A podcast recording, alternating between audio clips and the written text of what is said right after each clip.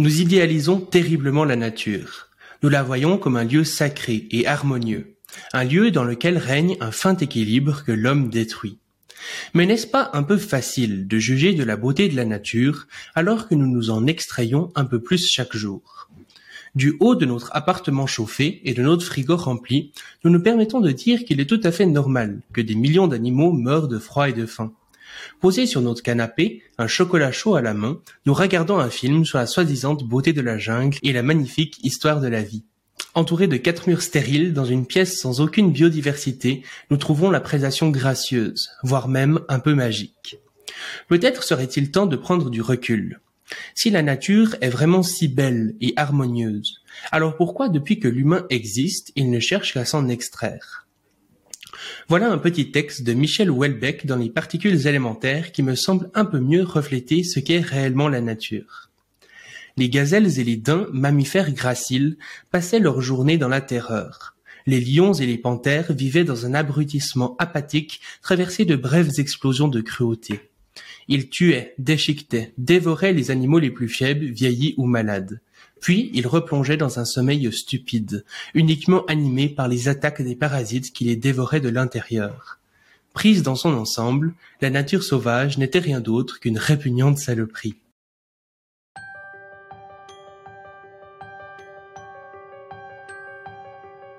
Bienvenue sur le Futurologue Podcast, le podcast pour comprendre les enjeux de demain. Salut Noé et bienvenue sur le podcast. Salut. Eh bien, peut-être euh, avant de commencer, n'hésite pas à te présenter, à nous dire qui tu es, euh, ton parcours, ce que tu fais aussi peut-être euh, professionnellement en tant qu'étudiant. Ok, ok.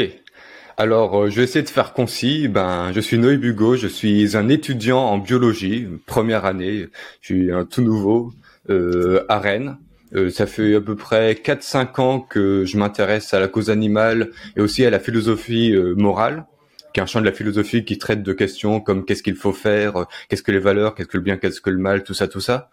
Euh, que dire J'ai une chaîne YouTube euh, d'une centaine d'abonnés à peu près où je traite de sujets euh, liés à la cause animale, aussi quelques petites réflexions philosophiques dans des formats très variés. Ça peut être des petites capsules audio, ça peut être des petits films, ça peut être des des vidéos réponses à des YouTubeurs médiocres, par exemple.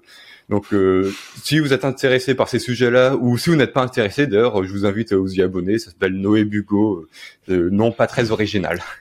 Et alors où est-ce que j'en comment est-ce que j'en suis arrivé là? Ben en fait euh, quand j'étais en classe de quatrième à peu près, euh, je trouvais qu'il y avait beaucoup d'erreurs euh, d'argumentation, de logique chez pas mal de gens, et j'ai commencé à écrire un espèce de livre. Alors finalement, ça n'a jamais abouti, mais c'est là que j'ai parce que le style était vraiment pas très fluide et ça, partait un peu dans, tous les sens, mais ça s'appelait la, logique argumentative. En gros, je commençais à parler de, toutes les erreurs de logique, euh, comme euh, c'est pas parce que A implique B que B implique A, des trucs aussi simples que ça.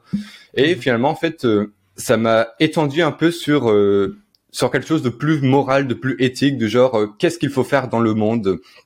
Et j'ai institué un système, une règle qui était euh, le but de nos actions, c'est de faire le plus de bonheur et de faire qu'il soit le plus équitablement réparti.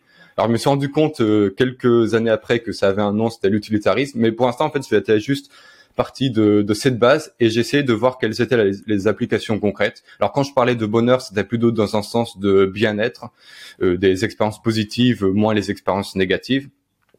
Et euh, je me suis tout de suite rendu compte qu'en fait, il euh, n'y a pas que les humains qui peuvent être heureux dans ce sens-là. Euh, beaucoup d'autres animaux, les oiseaux, les mammifères, les reptiles, les lézards, aussi les poissons sont capables de ressentir la douleur, c'est-à-dire en fait tous les vertébrés. Il y a de plus en plus d'études d'ailleurs qui, qui le montrent. Euh, à l'époque, je savais pas que les insectes euh, pouvaient aussi, mais des études croissantes euh, tendent à montrer que eux aussi peuvent ressentir la douleur. Mais en tout cas, ça changeait pas quelque chose qui est que si on veut vraiment euh, promouvoir le bien-être dans le monde, on peut pas se limiter simplement aux humains. Et c'est vraiment l'élément de base.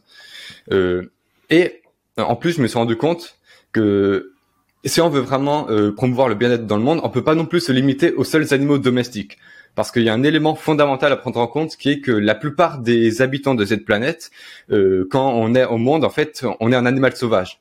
Pour euh, peut-être plus de 99% des cas, euh, par exemple, pour donner quelques statistiques, il y a aurait à peu près une trentaine de milliards d'animaux d'élevage dans le monde. Donc, si on compte que les animaux terrestres, donc les poulets, les les lapins, les cochons, les, les bœufs, et en termes d'animaux sauvages, en termes de poissons, d'élevage, en a une centaine de milliards. Mais si on compte les animaux sauvages, rien que chez le vertébré, ben, on, compte des centaines de milliards d'oiseaux, des centaines de milliards euh, euh, de mammifères, probablement des milliers ou des dizaines ou de millions de milliards de poissons. Donc c'est vraiment énorme. Et tout de suite, ça m'a ramené à une réflexion, c'est euh, si on veut vraiment promouvoir le bien-être dans le monde, il ben, faut aussi se préoccuper de celui des animaux sauvages. Et en fait, j'en suis venu à, à la question de, de la souffrance dans la nature de façon très logique. Et si j'avais deux messages vraiment principaux euh, à porter sur cette interview. Vraiment, euh, si je devais dire l'essentiel, c'est que euh, d'une part, les animaux sauvages sont pas simplement des, sont aussi des individus à part entière et pas seulement des représentants d'espèces. Ça, c'est le premier point. Et le deuxième point que j'aimerais vraiment porter, c'est que euh, dans la nature, la vie n'est pas toujours idyllique. Il y a beaucoup de souffrances et qu'il faut le prendre en compte. Donc bien sûr, je vais développer un peu plus, mais vraiment, si on devait aller à l'essentiel, ce serait ça. Alors justement, tu dis que la nature n'est pas idyllique, qu'elle peut parfois abriter beaucoup de souffrances. Ça, c'est quelque chose qui va quand même à l'encontre de beaucoup de, messages, de discours qu'on peut entendre à l'heure actuelle. On entend souvent justement que la nature serait harmonieuse et que c'est un petit peu finalement le monde humain qui ne le serait pas. Et puis que, à quelque part, il faudrait justement chercher à la préserver. Donc la préserver euh, à quelque part dans son état actuel. Euh, donc ça pose euh, tout un tas de problèmes. On réfléchira comment les résoudre après. Mais déjà, euh, qu'est-ce que tu penses justement de ce discours un petit peu ambiant qui euh, voit la nature comme finalement quelque chose de bien qu'il faudrait justement préserver, qu'il faudrait chérir? En fait, je dirais qu'il y a quelque chose de, superficiel ou plutôt de, de global. C'est-à-dire qu'en fait, si on regarde la nature peut-être dans son ensemble, il y a un certain ordre, une certaine euh, une certaine stabilité, mais si on se situe à l'échelle de l'individu, c'est pas forcément le cas. Je ne sais pas quel biologiste euh, avait dit que la, euh, la stabilité du, des écosystèmes se paye au prix d'un vaste cimetière, et c'est un peu ça ce qui se passe, c'est que même si la nature, elle est peut-être très belle, elle est très diversifiée, ça veut pas forcément dire que les vies des animaux seront aussi très belles. Mmh. Alors ensuite, si je veux de je vais pas non plus dresser un bilan tout à fait euh, euh, trop sombre de la nature. Faut quand même voir euh, les penchants positifs et négatifs. En fait, il faut savoir que les animaux sauvages, ils sont soumis à pas mal de problèmes qui peuvent être, par exemple, la famine, le manque de ressources, la déshydratation. ils peuvent subir tout un tas de maladies. Il y a plein de maladies qui existent à l'état sauvage euh, qui n'existe pas du tout euh, dans les, que dans la société humaine. Ça peut être euh, la maladie du tournique, qui va faire que les, les poissons vont avoir la colonne vertébrale un peu déformée, qui va grandement les perturber. Ça peut être des, des parasites aussi qui vont parfois les dévorer de l'intérieur. En tout cas, plein de trucs pas très sympas. Euh, Qu'est-ce qu'il peut y avoir d'autre? Il y a des tout ce qui est les rapports sociaux compétitifs ce qu'on trouve dans les sociétés humaines, ben, on va aussi, comme problème, on va aussi les trouver dans les sociétés animales. Euh, qu'est-ce qu'on peut dire d'autre euh, euh, il y a aussi la prédation, les, toutes les interactions entre les individus, comme la prédation, quand on se fait courser après, euh, c'est pas forcément très agréable sur le moment. Et en fait, il y a deux aspects de, pour la prédation. Il non seulement euh, quand on se fait manger et quand on se fait courser, mais il y a aussi euh, tout le, toutes les stratégies pour essayer de les éviter. Et en fait, je crois qu'il y a une étude, je vais peut-être la, fournir en lien, qui a montré que euh, que la, euh, que la prédation peut favoriser le stress chronique chez certains lièvres arctiques. Donc vraiment, ça mmh. montre que ce genre de, de problème psychologique peut aussi exister dans la nature. Après, il faut pas non plus euh, penser que tout est mauvais. Il y a évidemment plein d'aspects positifs, comme les des, des, animaux qui peuvent, qui sont paisibles une grande partie du temps, qui peuvent développer des relations sociales positives. Ah, un point que j'ai pas oublié, qui est très important, c'est que euh, si je demandais aux auditeurs euh, d'imaginer un animal sauvage, ils imagineraient sûrement un adulte. Alors déjà, sous la plupart du temps, on va penser à un lion, une gazelle. Vraiment, on se dit, c'est l'archétype de, de la nature, mais en fait, la plupart des animaux, c'est pas du tout des, des mammifères. Euh, ce sont par exemple des poissons, ça peut être des lézards, tout ce qui se passe sous l'eau déjà. Ben, en fait, de façon générale, la majorité des animaux vivent à l'état aquatique. Si on compte les vertébrés, si on compte aussi les invertébrés comme tous les crustacés. Et deuxième élément, c'est que la majorité des animaux sont pas des adultes, ce sont des juvéniles. Et en fait, il y a, y a deux grandes stratégies de reproduction dans la nature qui sont la K-sélection et la R-sélection. Les K-sélecteurs, ils vont faire peu d'enfants, c'est un peu comme les humains, ils vont faire peu d'enfants, mais vont prendre soin de leur descendance. En faire un ou deux, ou même dans l'humanité, euh, avant qu'elle ait développé la contraception, on pourrait dire que c'est un K-sélecteur, c'est-à-dire même faire huit enfants dans le règne animal, ça reste euh, très très peu. Euh, à mm. côté de ça, il y a des animaux qui sont des air sélecteurs et leur stratégie, ça va être de disséminer beaucoup, beaucoup d'enfants, mais seule une petite partie survivra. Et la grande majorité euh, va, euh, va mourir de faim, manger vivant ou parasiter. C'est le mm. cas, par exemple, des, des souris qui peuvent faire, une rate peut faire jusqu'à 1000 petits en un an, donc c'est vraiment énorme. Évidemment, il n'y a pas de 1000 petits qui vont survivre, euh, des poissons, euh, ça peut être des, ils peuvent pondre des milliers, des dizaines de milliers, des centaines de milliers euh, ou des millions d'œufs. Les thons, ça peut atteindre un million d'œufs. Alors évidemment, pas tous vont devenir des juvéniles, mais une grande proportion quand même. Donc, alors la question qu'on peut se poser, c'est est-ce que les juvéniles peuvent ressentir la souffrance à l'état aussi juvénile? Alors il n'y a pas énormément d'études qui s'y sont penchées, mais il y en a quelques-unes qui euh, qui disent que peut-être oui, il y a une étude qui a été faite sur la sur des larves de zèbres ou de poissons zèbres, euh, et qui peuvent faire penser que oui. Mais c'est d'ailleurs un, sujet de recherche tout à fait actuel pour savoir est-ce que les juvéniles peuvent ressentir euh, la douleur. Car d'un côté, on peut se dire que c'est pas très, ça sert à rien de leur faire euh, de leur mettre un mécanisme qui, leur permette de ressentir la douleur si finalement la pas. Parce qu'en fait ressentir la douleur ça demande probablement euh, une organisation une certaine organisation complexe du cerveau. Et est-ce que c'est avantageux de faire un truc aussi complexe pour des juvéniles? Pas forcément. Mais d'un autre côté on peut se dire que c'est avantageux s'ils sont euh, préparés dès le plus jeune âge à faire face aux situations extrêmes de la vie et qui pourrait peut-être qu'en fait dans ce cas ils ressentiraient la douleur donc en tout cas, il y a une probabilité assez forte euh, euh, que des juvéniles qui sont euh, majoritaires dans le monde animal vivent une mort pas très sympa peu après être nés. Donc vraiment, voilà un bilan global de la nature. On a beaucoup de choses à découvrir encore, mais ça démontre que la vision idyllique qu'on peut avoir est, est vraiment très à côté de la plaque. Mm-hmm. Ouais, donc avec euh, ce que tu dis, on se rend compte que euh, y a beaucoup de souffrance dans la nature. Il y a aussi des choses chouettes, comme tu le disais. Et finalement, je pense que ça vient du fait qu'à quelque part, le principe qui gère, euh, la nature, la sélection naturelle, est un principe à quelque part amoral qui qui n'obéit pas au fait de maximiser le plaisir, à diminuer les souffrances ou n'importe quel autre principe moral, mais qui simplement essaye de de maximiser certaines variables, mais qui n'ont aucun rapport finalement euh, avec la morale. Et donc on peut se retrouver avec euh, des choses euh, qu'on pourrait considérer en tout cas comme extrêmement graves. et je pense de manière générale que cet appel à la nature, cet appel à la nature harmonieuse, etc., peut même aussi avoir des, des conséquences sur les humains, notamment, ben, par exemple, avec le bio, la nourriture bio qui certaines fois, pas tout le temps, mais va utiliser des pesticides dits naturels qui seront euh, plus nocifs pour l'environnement, pour les humains, euh, que des pesticides qui pourraient être artificiels, fabriqués par l'humain, simplement parce qu'ils sont naturels, alors qu'ils sont euh, moins bons sur quasiment tous les aspects. Donc c'est pas le cas de tous les pesticides utilisés dans le bio, mais c'est un exemple de, on essaye de de faire que tout soit naturel et finalement on réfléchit pas à qu'est-ce qui est le mieux, mais à qu'est-ce qui est le plus naturel et on arrive à quelque chose de euh, sous-optimal.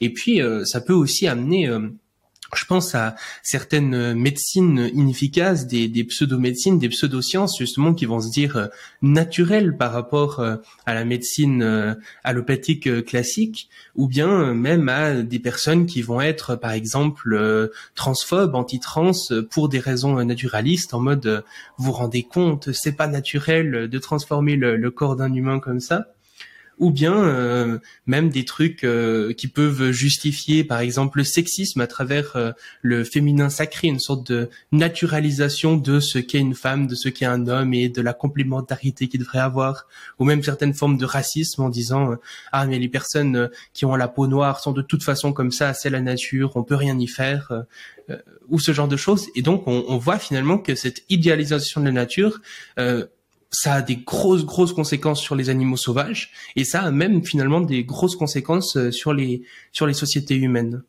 Et euh, quand on fait ce, ce, constat, on pourrait se dire bon d'accord, il y a beaucoup de souffrance dans la nature sauvage, mais finalement, est-ce que c'est grave? Dans le sens, euh, ben, euh, on, je, à quelque part quelqu'un qui dirait d'accord, je prends conscience qu'il y a toutes ces souffrances dans la nature, mais à quelque part, c'est le cours naturel des choses, justement. Est-ce qu'il faut pas euh, laisser la nature se faire? Est-ce que euh, c'est bien d'intervenir dans ces processus euh, Pourquoi pas simplement laisser la nature se faire et puis faire en sorte que la souffrance fait partie de la vie, donc laisser simplement les, choses se faire comme dans le cours normal des choses? Bah, J'aimerais rebondir sur un truc que tu as dit, que la nature est amorale, que le processus évolutif sont amoraux. Je dirais surtout qu'ils sont aveugles qu'en fait, si on dit qu'ils sont amoureux, une réponse qui arrive très euh, souvent, c'est de se dire, en fait, il n'y a pas à mettre de la morale dans la nature, rien n'est bien, rien n'est mauvais dedans, euh, y a, on n'a pas de devoir envers la morale envers la nature. En fait, je pense qu'il faut pas euh, aller, euh, c'est un petit peu un faux raisonnement, un faux raisonnement. Euh, c'est aveugle dans le sens où c'est en fait, la loi de l'évolution, c'est c'est pas euh, quelqu'un qui va euh, dire euh, qui va diriger l'évolution dans un tel sens. C'est pas quelque chose d'intentionnel. C'est juste, on pourrait dire, un état de fait qui est que les plus adaptés survivent, les moins adaptés survivent pas, et les les comportements qui permettent le plus l'adaptation, ben vont rester au fil des générations, et ceux qui ne le permettent, peu importe, si ce sont des comportements complètement cruels ou moins cruels. Hum. Mais pour autant, ce c'est pas parce que c'est aveugle que euh, on n'a pas de devoir moral envers ce qui se passe euh, dans la nature. Je vais prendre euh, un exemple qui est souvent pris, c'est euh, imaginez un enfant tout à fait inconnu qui se qui se noie dans un lac à côté. Même si c'est pas nous qui avons causé sa souffrance, ben, on considère quand même que qu'on a un certain devoir envers cet enfant. Mmh. C'est-à-dire que si on abandonne et qu'on passe notre chemin, on va se dire attends, c'est pas très bien là, tu aurais pu le sauver et tu as préféré rien faire. Je pense qu'il faut se rendre compte qu'en fait, euh, nos devoirs se limitent pas seulement à ce sur quoi on influe directement, mais aussi à ce sur quoi on pourrait influer. C'est-à-dire mm. qu'on n'a pas seul, il y a souvent cette idée chez d'ailleurs beaucoup d'animalistes que le but c'est de, de ne pas faire de mal aux animaux. Mais en fait, on peut aussi améliorer leur situation, c'est-à-dire euh, leur faire du bien. Et donc c'est mm. c'est là que peut prendre sens le discours interventionniste. Alors euh, la question euh, sur euh, est-ce qu'on a le droit d'intervenir dans la nature, est-ce que c'est une bonne chose? Je pense qu'il y, a un aspect euh, moral, de, principe, un aspect plus pratique. si on prend l'aspect pratique, ce serait est-ce que les les humains ont la possibilité d'améliorer les choses? Est-ce que les choses se passent pas déjà très bien sans qu'on y soit? Car c'est vrai qu'il y a beaucoup de gens qui prennent comme exemple euh, le fait que les interventions que passées que les humains en fait euh, sur le milieu naturel, ça a jamais bien abouti. Mais après, euh, le truc c'est que les interventions passées c'était à peu près systématiquement dans un but anthropocentré. C'est pour le bien des humains, par exemple, intervenir tuer un animal sauvage pour le manger, ça peut être construire une mine pour exploiter les minéraux dessus. Donc forcément, si on le fait pour nous-mêmes, il n'y a pas de raison de penser que ça va forcément bien se passer pour ce qui se passe autre part. Là, vraiment, le l'interventionnisme tel que j'ai tendance à le défendre, c'est quelque chose d'orienté euh, vers le bien-être des animaux sauvages. Euh, mais en fait, si la nature fonctionnait vraiment bien, ben, on n'aurait pas inventé la médecine tout simplement. C'est-à-dire que la médecine naturelle, la médecine la plus naturelle, en fait, c'est pas de médecine du tout, parce que les, les artifices qu'on construit pour euh, se soigner, pour essayer de euh, de contrer un tel pathogène, ben en fait c'est toujours euh, une action qui a été réfléchie, qui a été intentionnelle en vue de diminuer un préjudice. Mais je pense pas que beaucoup de gens diraient que les que la médecine c'est mauvais, que euh, faudrait revenir dans l'ordre des choses, car en fait, comme tu l'as dit, le processus évolutif c'est un truc aveugle et il n'y a pas de raison de penser que ça que ça aille dans le meilleur sens quelle qu'on soit, euh, quelle que soit la façon dont on considère le meilleur sens. Si on conçoit que c'est le plus de bien-être ou le moins de souffrance, ou bien le plus d'autonomie pour les individus. Donc c'est pour ça que il y a possibilité de faire quelque chose pour améliorer. Et puis il y a le second aspect qui est l'aspect moral, enfin de principe. C'est souvent l'idée que il y a une nature complètement indépendante des humains et les humains n'ont rien à faire dedans. Voilà, faut vraiment séparer les deux. Je pense que cette idée déjà, elle, elle contredit une certaine réalité, qui est qu'il n'y a pas d'espace totalement sauvage dans le monde. Je vais prendre un exemple très simple. Euh, les humains ont influencé le climat, donc ils ont changé un peu la température sur Terre, et de façon très évidente, euh, il suffit qu'une température change un tout petit peu pour que lorsque deux animaux se reproduisent, le spermatozoïde change un petit peu de trajectoire et en fait ce soit un autre qui, qui féconde l'ovule. Et donc, euh, ce qui fait qu'on a très certainement changé l'identité des descendants. Donc en fait, en quelque sorte, tous les animaux sauvages qui existent actuellement, en tout cas ceux qui, qui utilisent la reproduction sexuée, euh, ils sont artificiels. Alors, ils sont pas non plus euh, euh, totalement. Ils ont un faible degré d'artificialité, c'est-à-dire qu'on a juste influencé leur trajectoire, mais il n'y a pas d'espace totalement sauvage. Mhm. Et donc, en fait la distinction qu'on fait entre le, un espace totalement sauvage et un espace totalement non sauvage peut être remise en question. Et surtout, ben, euh, il y a beaucoup de gens. Il y a une intuition derrière qui est que les espaces sauvages devraient être préservés parce qu'on donne une valeur intrinsèque à la naturalité des choses, c'est-à-dire on donne une valeur intrinsèque au fait que quelque chose soit sauvage, euh, naturel, je veux pas distinguer les deux ici, et non humain. Bah, il y a des intuitions du genre euh, on aime bien cueillir des, des champignons qui, qui, sont sauvages et pas des champignons de Paris. On aime bien euh, les framboises sauvages plus que les framboises de Paris, même si les framboises sauvages sont peut-être ont peut-être un moins bon goût.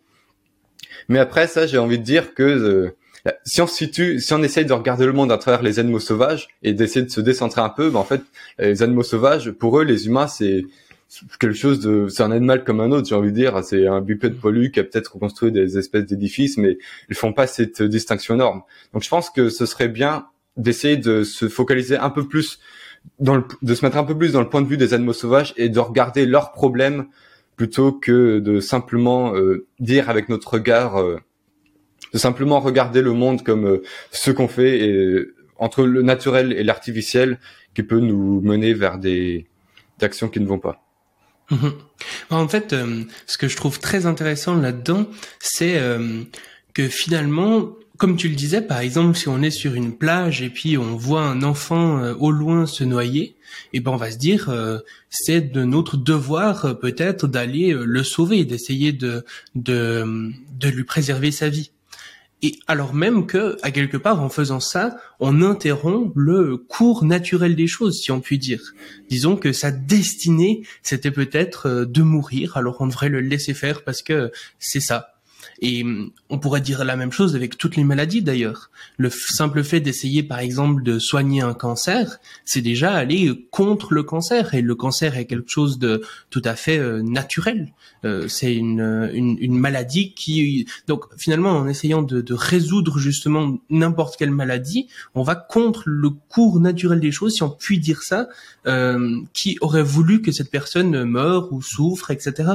Et euh, à, ça, je pense qu'il y a aussi des gens qui pourraient te dire à quelque part, euh, oui, mais finalement, est-ce que pourquoi cette obstination sur la souffrance? Est-ce que la souffrance n'est pas bonne parfois? Est-ce qu'elle nous fait pas euh, apprendre des choses? Est-ce qu'elle n'a pas un intérêt?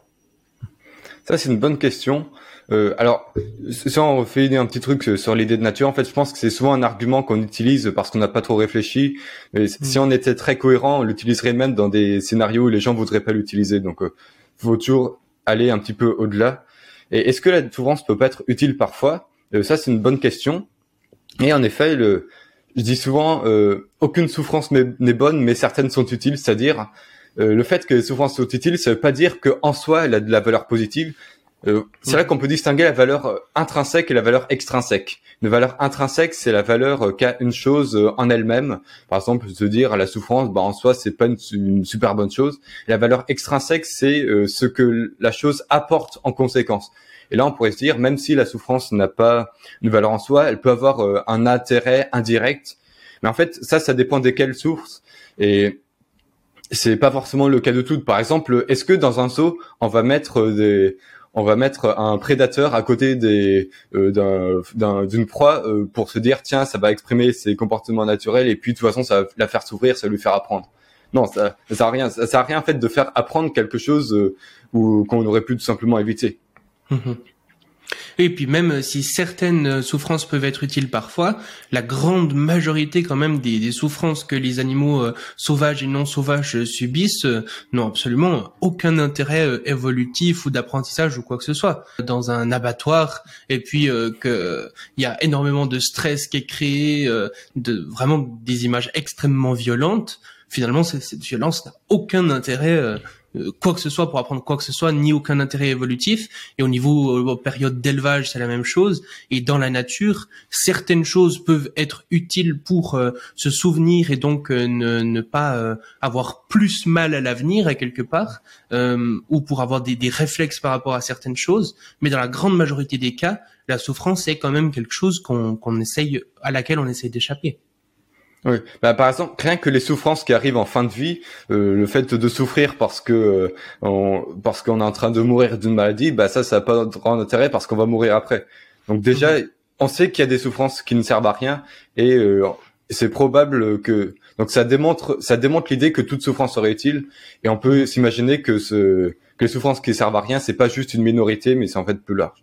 Mais après, ça, c'est quelque chose de pratique euh, qu'on peut regarder, c'est-à-dire, est-ce que si on diminue telle source de souffrance, euh, on va avoir des effets sur le comportement de l'animal qui seront nuisibles? Ça, ce sont des questions pratiques auxquelles il faudra répondre à l'avenir. Bien sûr. Et euh, justement, je pense que hum, pas mal de gens qui pourraient écouter ça pourraient arriver à une conclusion un peu, mais finalement, est-ce que cette discussion, c'est pas un peu une discussion de deux bobos euh, de ville qui font euh, de l'espèce de masturbation intellectuelle, mais qui n'ont jamais été dans une forêt voir euh, la beauté des arbres. à quelque part, est-ce qu'on n'est pas un peu déconnecté de la nature quand on dit ça? Je dirais exactement l'inverse.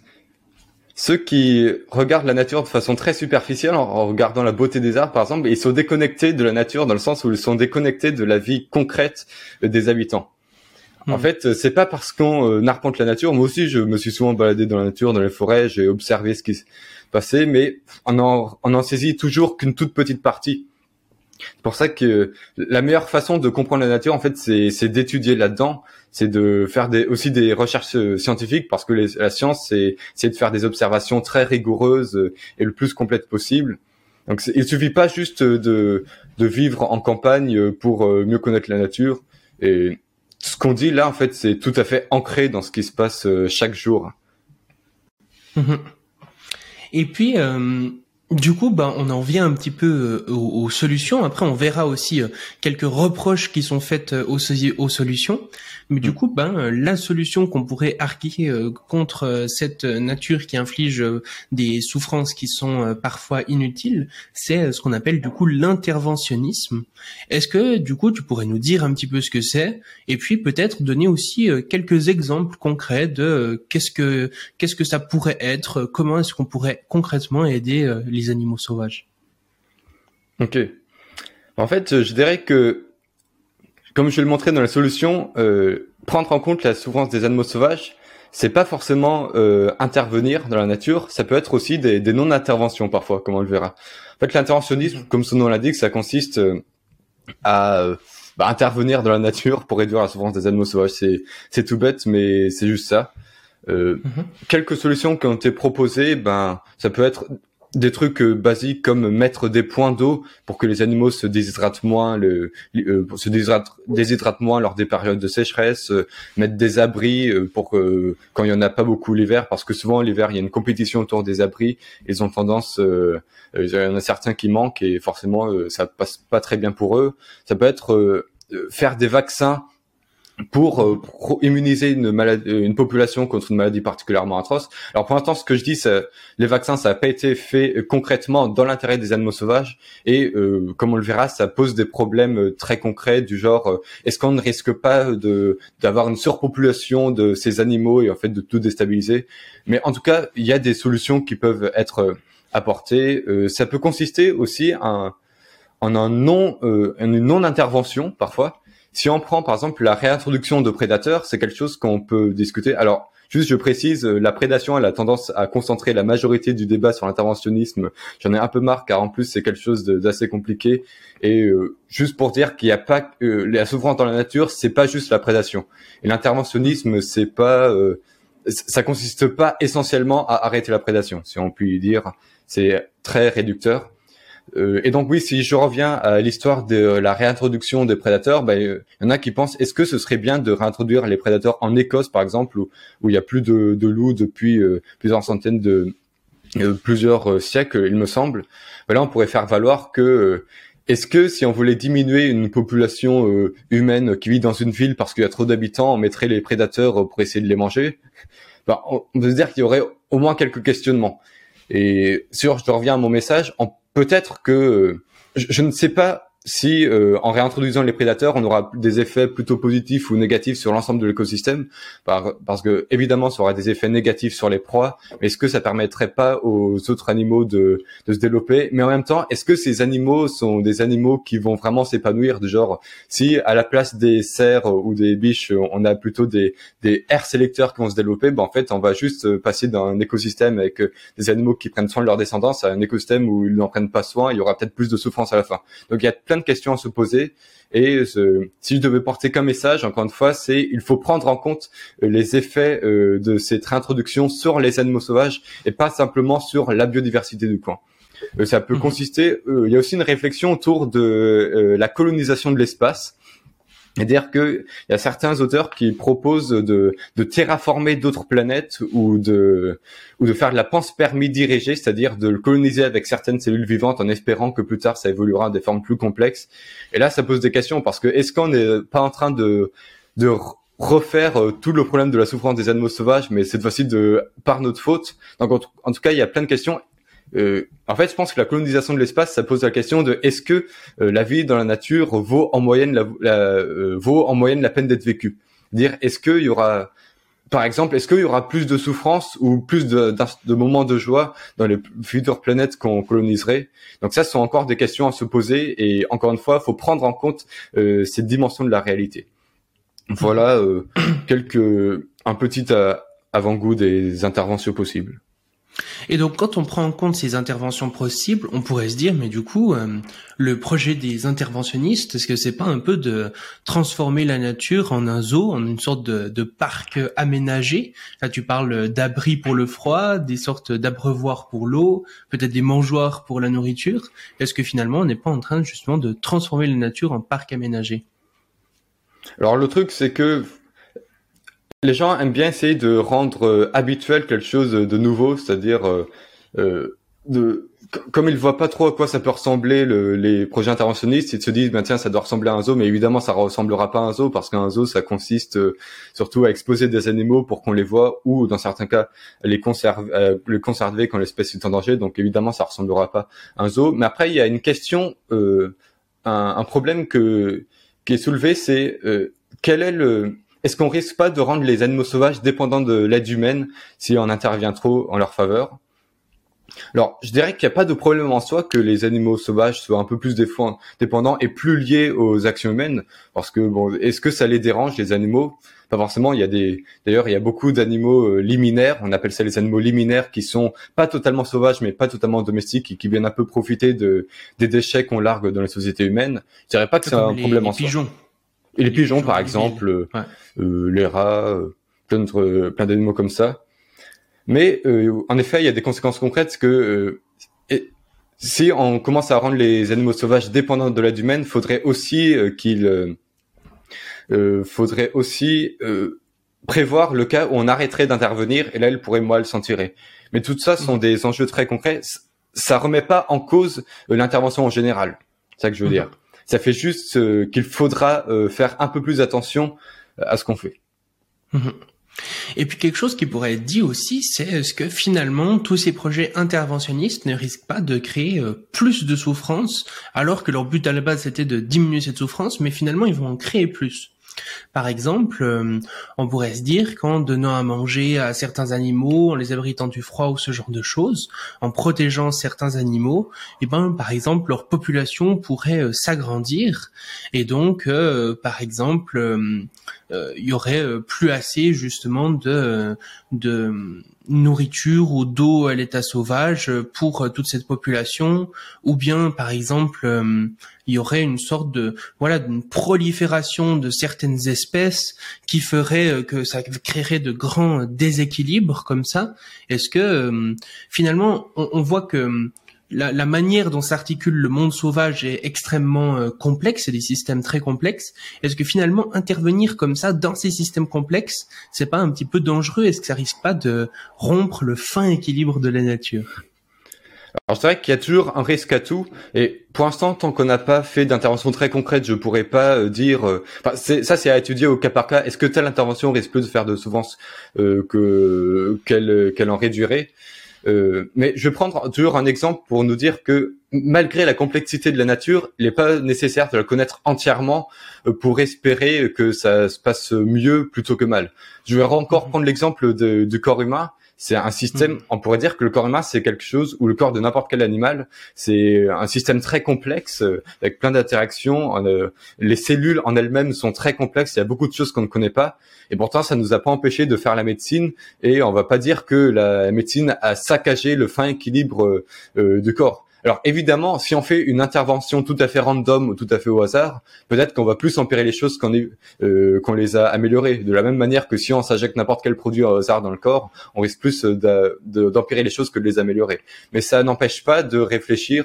On peut se dire que si on réfléchit vraiment à des choses, par exemple, euh, on pourrait imaginer que les, espèces qui sont en surpopulation vont plutôt finalement favoriser un mode de reproduction avec moins de descendants, ce qui va faire que ça, ça va plus se stabiliser après. Donc ça, c'est des questions qu'on pourrait voir. Et aussi, un style d'intervention qui n'aurait pas ces problèmes, ce serait euh, de recréer l'écosystème entier. C'est-à-dire, alors là, ça peut paraître bizarre, mais en fait, il y a, y a beaucoup de, de paysages euh, qui sont un petit peu en état de friche, et en fait, il y a, y a des écologues qui se demandent ben, vers quel écosystème ça devrait aller. Est-ce qu'on va orienter plutôt ces, euh, cette euh, cet écosystème naissant vers, euh, je sais pas, quelque chose de, de plus humide, vers un écosystème plus sec Est-ce qu'on va mettre tel ou tel arbre?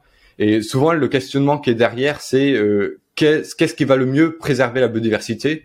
Et je dirais, euh, il faut ajouter une autre exigence, c'est euh, dans quel écosystème est-ce qu'on aurait des animaux plus épanouis? C'est-à-dire, euh, est-ce que est-ce que ce serait pas mieux, par exemple, de mettre si on, si on a la possibilité entre une mare et un je sais pas une petite forêt, est-ce que ce serait pas mieux d'avoir une petite forêt où il y aura des animaux qui ont un cycle de reproduction plus lent et qui se coupent plus de leur descendance plutôt qu'une mare où il y aura beaucoup d'insectes, beaucoup de poissons, beaucoup de euh, de têtards qui vont mourir très peu de temps après la naissance? On peut se dire qu'il y a des écosystèmes où les animaux souffrent plus ou moins que d'autres, et dans ce cas, on pourrait euh, il s'agirait même pas de détruire un écosystème pour en recréer un autre, mais simplement il y a un écosystème, euh, il faut choisir, euh, il y a un terrain, il faut faut qu'il devienne un écosystème, ben lequel on, vers lequel on va l'orienter. Et donc ça c'est le genre d'intervention où il y aurait pas tellement le risque de de tout déstabiliser parce qu'en fait on a déjà un écosystème préparé si on peut dire. Mmh oui, puis finalement, le, le, fait de se dire comme ça que euh, on ne devrait pas agir sur des systèmes euh, trop complexes parce qu'on risque euh, d'avoir des conséquences inattendues à nos actions, bah comme tu le dis, c'est un petit peu, enfin, personnellement, je trouve cet argument pas très pas très solide parce que déjà, ben effectivement, il faut investir plus d'argent pour essayer de mieux comprendre euh, comment euh, tout ça fonctionne, comment euh, le monde sauvage s'articule.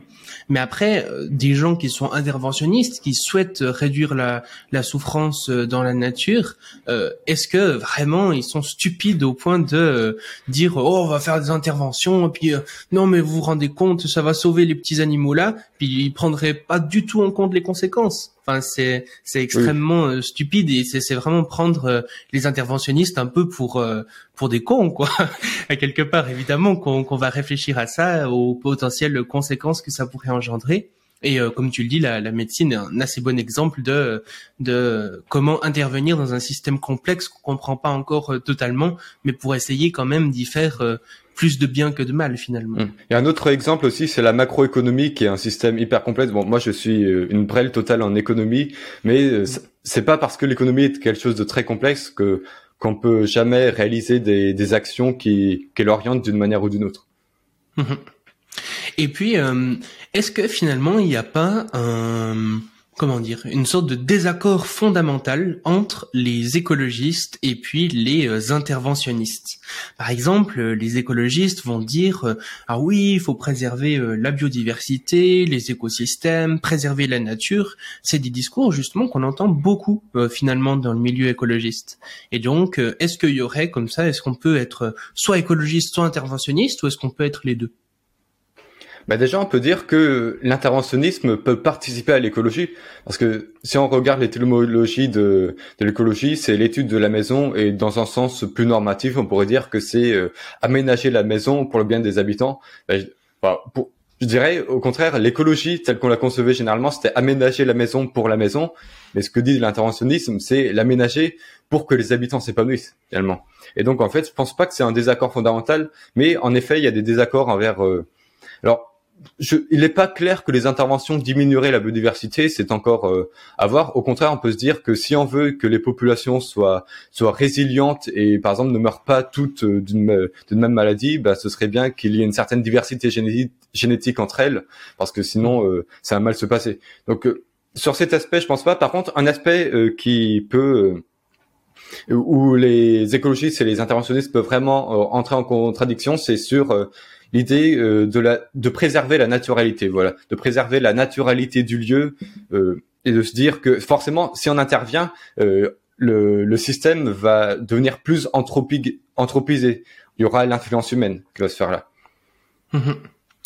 Et, oui, c'est vrai que chez les écologistes, souvent, malheureusement, quand on parle de d'animaux ou comme ça, on va souvent dire euh, la crise de la biodiversité, sixième extinction de masse ou comme ça. Finalement, des, choses euh, assez pertinentes, mais qui font référence au phénomène d'espèce, qui euh, certes est important, mais finalement, ce qui est peut-être plus important que la diminution des espèces, c'est surtout la diminution des individus et la souffrance dans laquelle se fait cette euh, diminution. Je crois qu'au cours des quelques dizaines d'années euh, passées, c'est passé 75% euh, des vertébrés qui ont disparu en tant qu'individus. Donc c'est vraiment colossal. Et et et finalement, si on regarde que les espèces, eh ben on passe à côté de, de tout un pan finalement de de de cette souffrance justement que que de la, de la nature. Et, euh, et donc c'est pour ça que je pense que l'interventionnisme et l'animalisme de manière plus générale a beaucoup à apporter à l'écologie. Euh, en complément finalement de ce phénomène d'espèce pour aussi traiter les animaux euh, mm. comme des individus, pas seulement traiter de la biodiversité de l'espèce, mais aussi du nombre et euh, de la qualité de vie des individus qui vivent à l'intérieur de ces espèces. Oui, mais d'ailleurs, il y a souvent euh, une analogie qui est faite, une expérience de pensée, c'est imaginer s'il y a une maison qui est en train de brûler, et vous avez, il, y a, il y a des gens qui sont en train de dormir. Et là, il y a quelqu'un qui, qui entre, et en fait, au lieu d'aller réveiller les gens pour qu'ils s'en sortent, il va, euh, euh, il va prendre un tableau parce qu'il attribue à ce tableau une valeur symbolique très forte. Hmm. Est-ce que c'est un petit, c'est pas un petit peu ce qu'on fait euh, quand on privilégie des des symboles, euh, enfin des, des, des, éléments avec des valeurs très symboliques comme l'ordre dans la nature ou bien la, la naturalité du lieu? Est-ce que préserver des choses très esthétiques, on pourrait dire, c'est pas c'est pas similaire à cette personne qui vient sauver les tableaux plutôt que de sauver les habitants de la maison? Mhm. Ouais, et puis finalement, il y a beaucoup d'espèces comme ça qui ont une sorte d'image symbolique un peu. Par exemple, je sais pas, euh, les pandas, les loups, les lions, euh, c'est des espèces qui nous impressionnent un peu, qui sont euh, charismatiques.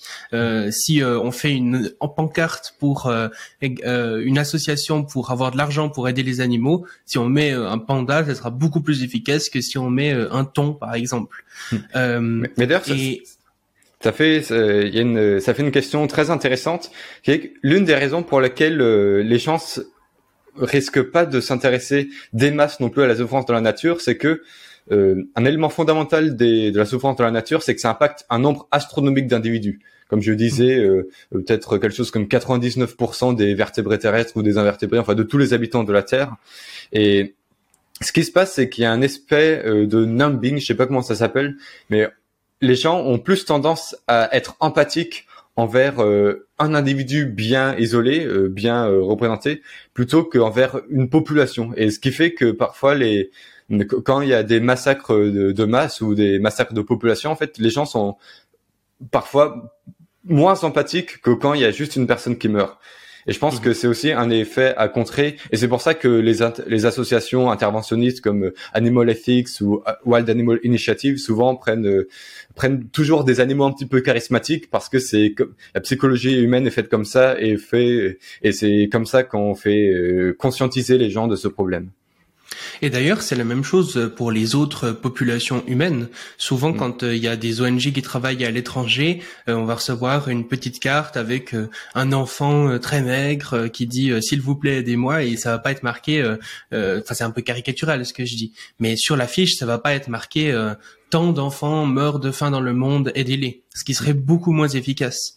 Euh, finalement centré sur un individu, montrer euh, la souffrance d'un individu, c'est souvent euh, plus efficace pour la pour la psyché humaine. Et, et je pense que cet effet-là peut avoir justement des effets délétères, notamment tu parlais de la réintroduction des prédateurs, où on va se dire waouh un loup par exemple c'est quelque chose de très charismatique, voilà c'est un animal important quoi qui en impose.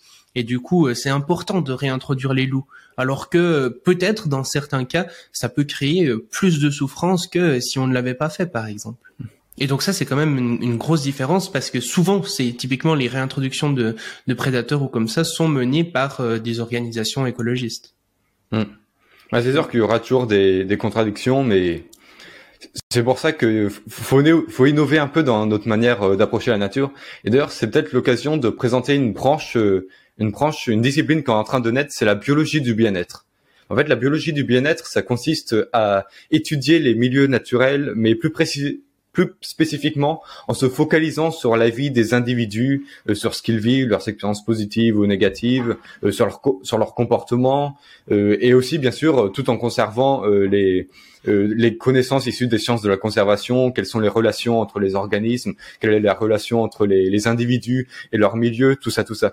Et donc c'est mhm. une branche qui est en train de naître et qui qui pourrait répondre à des questions du genre euh, si on fait, euh, si on promeut telle intervention de la nature, euh, quelles seront les conséquences concrètes? Est-ce que ça en vaut le coup ou pas? Et donc je pense que on peut, on peut, il y a encore beaucoup de choses à innover. On est un petit peu à l'antiquité de l'interventionnisme, et c'est c'est pas parce qu'on connaît pas encore énormément de choses qu'il faut se dire qu'il faut se baisser les bras en disant bon, on connaîtra jamais assez la nature. Au contraire, c'est parce qu'on n'en connaît pas encore assez qu'il faut innover et qu'il faut aller de l'avant. Tout à fait, ouais. Et euh, ce que je, en tout cas, moi, ce que la réflexion que je me suis faite euh, par rapport à ça, pour euh, finir un petit peu ce lien entre interventionnisme et écologie, c'est que finalement, aujourd'hui, si on fait la une sorte de, de somme totale des interventions qu'on fait, la plupart sont négatives. C'est-à-dire que euh, on va euh, justement créer des mines qui vont détruire des espaces naturels euh, et donc faire souffrir excessivement des individus. On va polluer des rivières qui vont tuer des, des millions de poissons peut-être. On va détruire, on va faire des feux de forêt à cause soit par cause anthropique, soit directement par le réchauffement climatique qui par exemple va augmenter ça, mais qui du coup est aussi de cause anthropique ou ce genre de choses. Finalement, là, beaucoup d'interventions qu'on fait aujourd'hui, euh, sans même le vouloir quelque part, sont négatives. On intervient déjà dans la nature, mais en négatif pour euh, souvent le, bien-être de l'humain. Et finalement, l'écologie, je la vois un petit peu comme euh, une sorte de mouvement qui cherche justement à réduire ces interventions négatives, à dire non, il faut préserver la nature, arrêter de, de détruire la nature. Et puis l'interventionnisme, j'ai l'impression que c'est une sorte d'écologie qui va un petit peu plus loin, qui dit ben évidemment, il faut arrêter de détruire la nature, arrêter de de faire euh, toutes ces interventions négatives, mais en fait, euh, il n'y a pas de raison qu'on puisse pas, euh, même en plus, une fois qu'on a préservé la nature, ben faire des interventions positives. Pourquoi s'arrêter simplement à laisser la nature telle qu'elle est, telle qu'elle était, ou telle qu'on comme ça on pourrait très bien se dire, ben, est-ce que l'état naturel aujourd'hui et maintenant, c'est l'état le plus optimal? Bah non, pas forcément. Donc on peut aller un petit peu plus loin. Donc euh, moi je vois un peu l'interventionnisme comme une écologie qui va un petit peu plus loin en fait. Ah, c'est une vision intéressante. Euh, bah, bah, en fait c'est un peu le même problème quand on réfléchit à l'avenir de l'humanité. On se soucie pas seulement à est-ce que l'humain existera dans 100 ans ou dans 1000 ans, on se, euh, se soucie aussi de est-ce que il aura une bonne qualité de vie? Parce que à quoi ça sert de préserver l'espèce si en fait euh, finalement je sais pas il y aura plein de guerres plein de famines donc faut aussi euh, forcément aller plus loin et réfléchir à la qualité de vie des individus. Et un autre truc que, que je voulais ajouter à ça c'est que oui l'interventionnisme en fait ça consiste pas tellement à arrêter nos relations avec la nature, mais plutôt à les améliorer et de faire non pas d'y contribuer négativement dans un but totalement égoïste ou égocentré ou en tout cas anthropocentré tel qu'on a tendance à le faire actuellement, mais aussi dans un but euh, euh, zoocentré, enfin en tout cas centré sur les animaux sauvages. Euh, euh.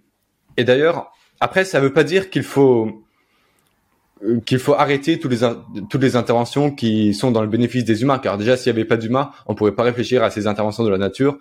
Et aussi, un autre problème qui se pose, c'est que si on, on, a des interventions complètement désintéressées, ben peut-être qu'on n'aurait pas les moyens pour le faire. C'est-à-dire que est-ce que euh, dans, dans 100 ans, surtout que on subira peut-être une crise énergétique, une crise du pétrole, qui fera qu'on aura moins de moyens probablement pour euh, réfléchir à tous ces enjeux, il faudra évidemment euh, euh, faire des interventions qui puissent aussi satisfaire les humains, de sorte qu'en fait qu'on puisse les faire tout simplement. Parce que sinon les gens vont se dire non, mais attendez là, euh, vous réfléchissez aux animaux sauvages avant de vous soucier des ceux de vos propres espèces, euh, qu'est-ce que vous faites? Donc ce sera pas praticable en tout cas. Alors justement, on va y venir. on voit de plus en plus finalement que des messages nous alertant sur euh, le fait que hum, on aura par exemple de moins en moins de combustibles fossiles, euh, que de manière générale, on a un peu cette impression de pénurie, euh, disons. Voilà, Macron à la télé qui dit c'est la fin de l'abondance. Bon, est-ce que finalement cette cette période vers laquelle on va, qui a de fortes probabilités d'être une sorte de contraction finalement énergétique par rapport à aujourd'hui, euh, pourra nous permettre de d'intervenir malgré tout. Est-ce que euh, aujourd'hui typiquement on voit que bah, l'humanité euh, a, énormément de, de, problèmes devant elle, euh, certains disent même qu'elle est au bord de l'effondrement. Est-ce que vraiment c'est une priorité? Est-ce que on a vraiment le temps et les ressources à disposition pour euh, s'occuper des, animaux sauvages? Hmm, ça, c'est une très bonne question. Bah, D'ailleurs, j'avais dédié un article pour ceux qui nous écoutent qui s'appelle Aider les animaux sauvages dans un monde sobre, qui a été publié dans l'amorce. Je vous invite à le lire, où là, je réfléchissais un peu à, cet aspect. Euh, est-ce que ce sera possible d'intervenir si on a une contraction énergétique? Alors, c'est sûr que ce sera plus compliqué, il y aura sûrement moins de personnes qui travailleront dans la recherche, plus de personnes dans le champ, euh, mais euh, c'est une raison de plus pour actuellement euh, investir massivement dedans.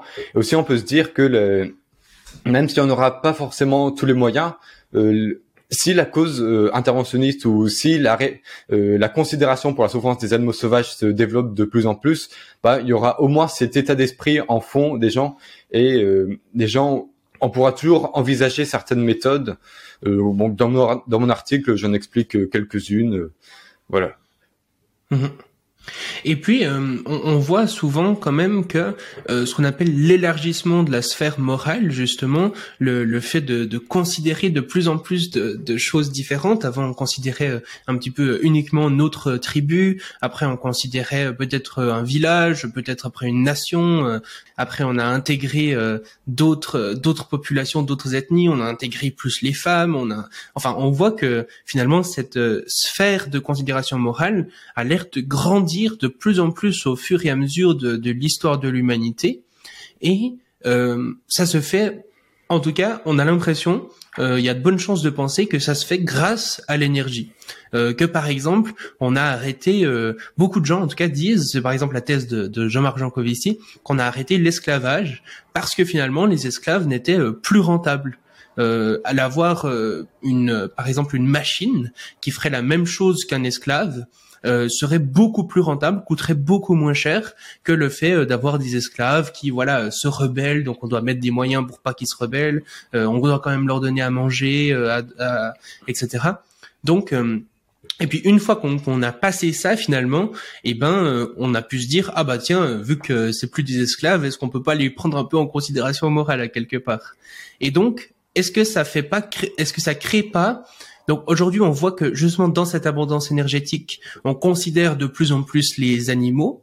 Est-ce que euh, toi, c'est une crainte que tu pourrais avoir que si on entre à nouveau justement dans une contraction énergétique, cette sphère morale finalement se réduise, euh, peut-être pour les animaux ou même pour euh, certaines autres catégories d'êtres humains? Ah bah totalement, c'est une crainte que j'ai. Je ne, ah, je ne sais pas si c'est pas parce que euh, les, la sphère s'est élargie avec euh, l'abondance énergétique qu'elle se réduira avec la contraction énergétique. Peut-être que ça persistera, mais forcément c'est une crainte que j'ai.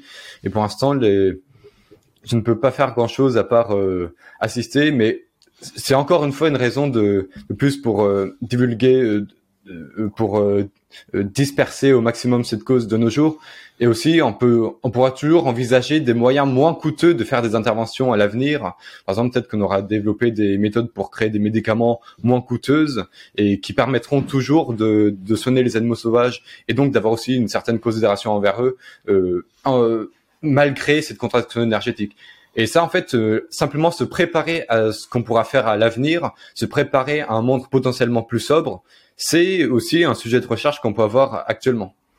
Mmh oui, après, je pense que euh, sur du sur du long terme, il faut espérer que nous aurons euh, plus euh, d'énergie de par d'autres formes d'énergie qui qui permettront peut-être de, de, compenser ça euh, les renouvelables en partie peut-être de la fusion nucléaire sur du beaucoup plus long terme pour le coup euh, peut-être dans, dans quelques décennies ou même des, des choses beaucoup plus grandes qui pour le coup nous permettraient de faire des, des interventions pour les animaux, mais aussi finalement pour pour les humains, les aider de façon beaucoup beaucoup plus grande. Donc c'est vrai que sur du long terme, on pourrait se dire que peut-être qu'on arrivera à développer euh, d'autres formes d'énergie qui nous permettront d'aller plus loin. Et pour l'instant, ben, ça semble quand même important d'allouer une, une bonne partie de, de l'énergie qu'on a actuellement pour euh, pour faire ça, parce que c'est une, enfin c'est quelque chose de vraiment euh, immense, quoi. C'est un c'est un chantier extrêmement grand et dans lequel on a finalement très peu investi encore actuellement. C'est sûr.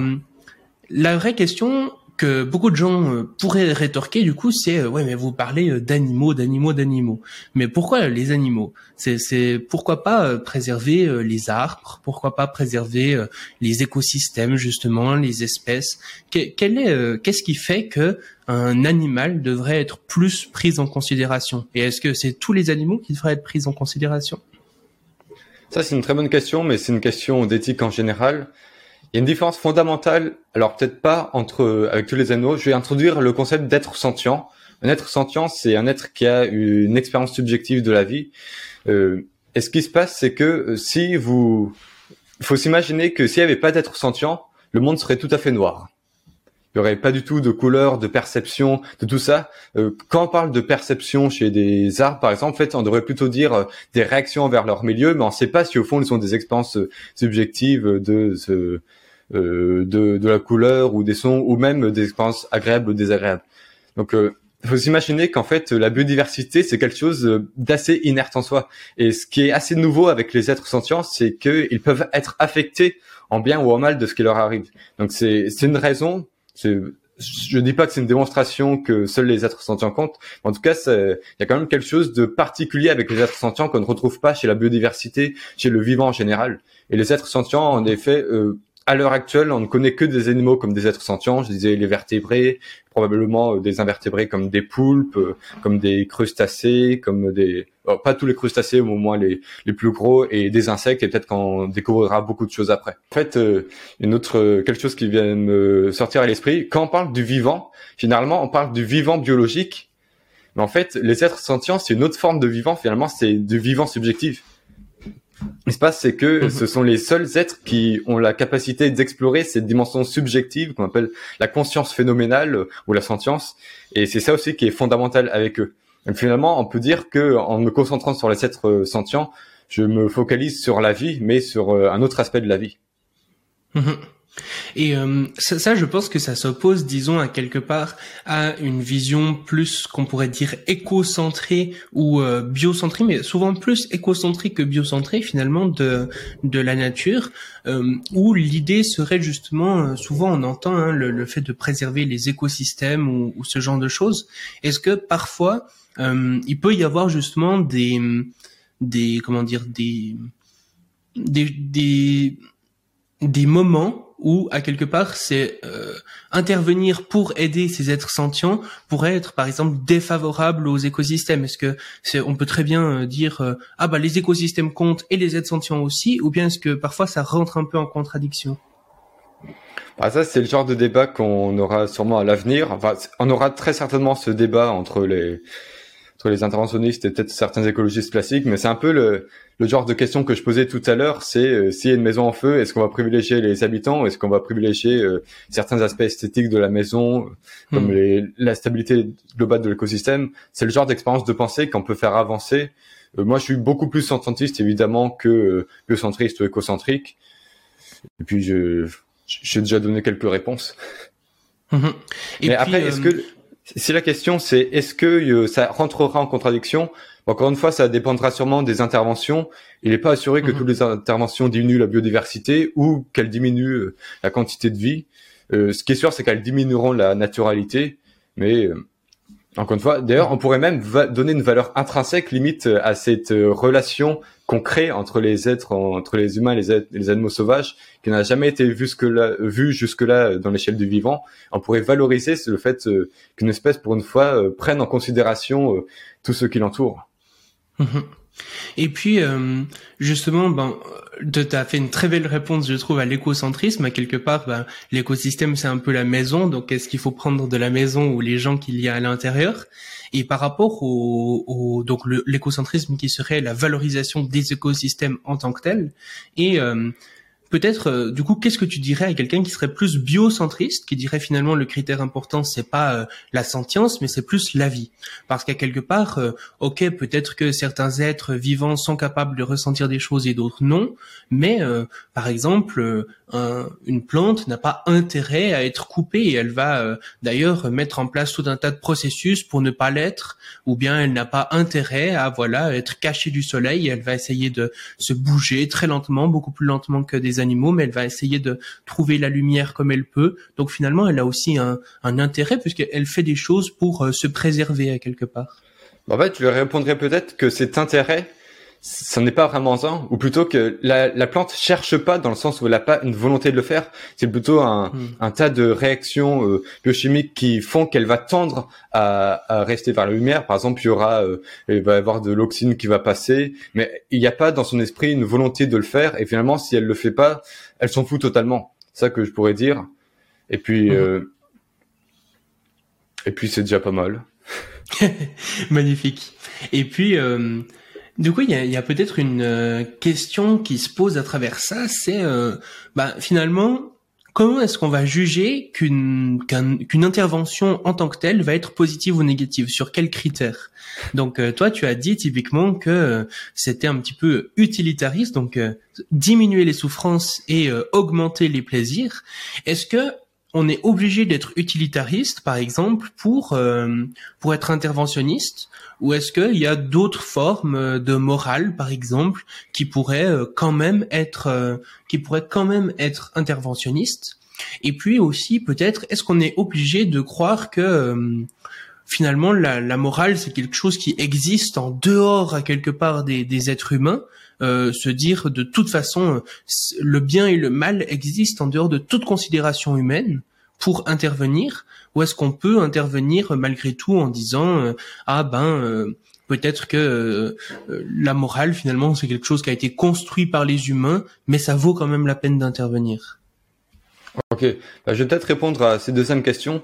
S'il n'y a pas de morale objective, c'est-à-dire si on n'est pas un réaliste moral, ou plutôt si on n'est pas un, on pourrait dire un objet, non c'est, oui, si on n'est pas un réaliste ou un certain constructiviste, parce que certains constructivistes disent que la morale est créée par les humains, mais il y a il y a toujours quelques, il peut toujours y avoir, il y a toujours un sens à parler de morale, il peut toujours avoir des, des énoncés moraux vrais ou faux. Et dans ce cas, oui, ça fait qu'il peut, il y a un sens à se dire qu'il y a quelque chose de bien ou de pas bien intervenir. Mais si on considère qu'il n'y a pas de, de, vrai bien ou de mal, bah certes, peut-être qu'il n'y a pas de devoir moral à intervenir, mais il n'y en a pas non plus à, à ne pas intervenir. C'est-à-dire que on ne hmm. pourra pas reprocher aux interventionnistes d'intervenir si on croit déjà qu'il n'y a pas de, de vrai moral. Et puis pour la première question, c'est tout à fait pertinent. On n'est pas obligé d'être, euh, on pourrait dire, hédoniste, c'est-à-dire de se soucier des, des, expériences de vie positives ou négatives pour euh, être interventionniste. Par exemple, il y a Gene Brewer, T-S-T-I-G-N, P-R-U-E-R, il est néerlandais, et il défend les interventions sur la base de, de l'autonomie et des préférences des animaux, en disant qu'il y a beaucoup de situations dans la nature qu'ils n'aimeraient pas vivre, et en intervenant, alors peut-être qu'en intervenant, on réduirait euh, leur indépendance, c'est-à-dire qu'ils seraient plus dépendants de nous, mais on, on, augmenterait leur autonomie dans le sens où ils pourraient vivre une vie qu'ils préféreraient plus. Et c'est d'ailleurs euh, cette distinction entre indépendance et autonomie qui est pas forcément faite et qui a amené certains auteurs comme Martin Baluch à, euh, à dire que les interventions vont diminuer l'autonomie. Alors maintenant, elles vont juste diminuer l'indépendance, mais euh, elles peuvent tout à fait être en, en corrélation avec ce que veulent vraiment les, les animaux et elles ne sont pas nécessairement paternalistes dans ce sens-là.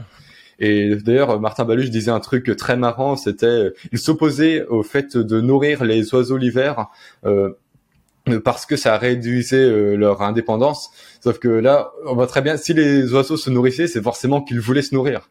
Donc on voyait bien qu'ils se mordaient un petit peu la queue. Aussi, on peut donc euh, on peut la défendre sur la base du bien-être ou de la souffrance. On peut le défendre sur la base des préférences des animaux. On peut aussi la défendre sur la base de de la vie, en se disant que il y a beaucoup trop de morts de la nature et ce serait bien que les animaux puissent euh, mener une vie plus longue, par exemple. On peut la baser sur euh, pas mal de critères. On pourrait même, à limite, envisager des des interventions qui seraient pas basées sur les intérêts des animaux, mais aussi dans les intérêts du vivant dans le sens biocentriste, parce qu'on pourrait envisager que le, la productivité du vivant n'est pas optimale. Par exemple, la chlorophylle, c'est que 1%, ça restitue que 1% de l'énergie du, euh, du soleil, alors qu'il y a certaines créations humaines qui peuvent en restituer 20%. Donc, il y en a qui pourraient envisager de d'intervenir pour améliorer le, le, vivant sans forcément se soucier des individus. Mais j'ai pas du tout creusé ce, ce jet-là, donc euh, je vais pas en dire plus. Mm-hmm. Oui, puis sur euh, l'aspect euh, réalisme euh, moral, le fait que la, la, le bien et le mal existent en dehors des, de, des constructions humaines, ou bien en tout cas que on peut avoir un bien et un mal objectif c'est assez euh, rigolo à quelque part, je sais pas si on peut dire ça, mais euh, de dire ça parce que euh, concrètement dans notre vie de tous les jours, on agit comme si il y avait vraiment des choses bien et des choses mal. Par exemple, quelqu'un qui va aller tuer quelqu'un d'autre dans la rue avec un couteau, on va pas dire oui mais vous savez le bien et le mal c'est subjectif. Bah non on va prendre la personne on va la mettre en prison. Donc, il faut que les gens soient cohérents avec eux-mêmes c'est ça. Donc euh, si euh, si euh, vous si si vous allez pas tuer des gens avec des couteaux parce que vous aimez bien tuer des gens avec des couteaux à longueur de journée, bah il y a pas de raison non plus de de ne pas intervenir pour les animaux. Enfin quelque part c'est ce, ce relativisme qui dirait bah tout se vaut finalement peu importe les actions que je fais et mm. tout quasiment personne n'agit euh, enfin c'est une vision un peu caricaturale même je trouve du du relativisme peu de gens défendent euh, vraiment que que tout se vaut quoi mm. et puis euh, finalement du coup on, on, on, a conclu que la nature était le, le, processus darwinien en tout cas la sélection des espèces et des individus était quelque chose finalement d'assez aveugle euh, que il n'y avait pas de eh, la, la, nature ne cherche pas justement à maximiser euh, des choses selon telle ou telle morale. Non, elle le fait euh, selon des critères euh, qui n'ont aucun rapport finalement avec la morale, qui peuvent aboutir des choses bien, des choses mal, mais elle, elle ne s'en soucie pas. Et donc, euh, on peut se dire que l'interventionnisme, à quelque part, c'est euh, comme si les humains, qui comme ça, hop, euh, arrivent et se disent, bah tiens, moi j'ai une petite morale perso, je trouve ça cool, par exemple, je suis utilitariste, et puis hop, je vais venir imposer ma morale à la nature. Donc, est-ce que est-ce que ça c'est justifié? Est-ce qu'on a le droit comme ça, en tant qu'humain Est-ce que c'est pas ultra anthropocentrique pour le coup de se dire ben tiens c'est ma morale en tant que qu'humain supérieur à tous les autres j'ai raison c'est ma morale qui vaut plus donc je vais l'imposer à tous les autres comme si on se prenait un peu pour Dieu ça c'est une très bonne question c'est surtout enfin Je trouve que c'est une mauvaise question en fait, mais c'est quelque chose qu'on entend euh, régulièrement. Alors déjà, faut savoir que si on trouve que c'est pas légitime d'imposer sa morale, on est déjà en train de faire sa morale. C'est comme les gens qui disent ne impose pas ta morale, bah c'est super, c'est ce que tu viens de faire. Donc déjà, les gens qui pensent qu'on devrait, euh, qu'on n'a pas à intervenir, que que c'est anthropocentriste, bah, elles sont déjà en train de faire une morale sur laquelle l'anthropocentrisme c'est pas bien. Euh, et d'ailleurs, s'ils veulent euh, vraiment pas être anthropocentristes, je leur dirais, bah, souciez-vous un peu de ce qui se passe au dehors. Et aussi, il y a quelque chose de, de particulier, c'est que quand on se soucie des animaux sauvages, ben en fait, c'est une morale qui est aussi très ancrée dans le réel. C'est-à-dire qu'on on va être mal à l'aise face à des animaux qui souffrent réellement. C'est-à-dire, euh, on va avoir euh, cette empathie. En fait, l'empathie, c'est une forme d'institution morale qui peut être euh, très vraie dans le sens où ce qu'on pense, c'est-à-dire ce qui se, nos, nos impressions, typiquement la souffrance qu'on va avoir en regardant un animal souffrir, ben, correspond aussi à la réalité. Donc en fait, c'est pas juste une construction de toute pièce, ça prend ancrage dans le réel, c'est cette hmm. morale de, de l'intervention.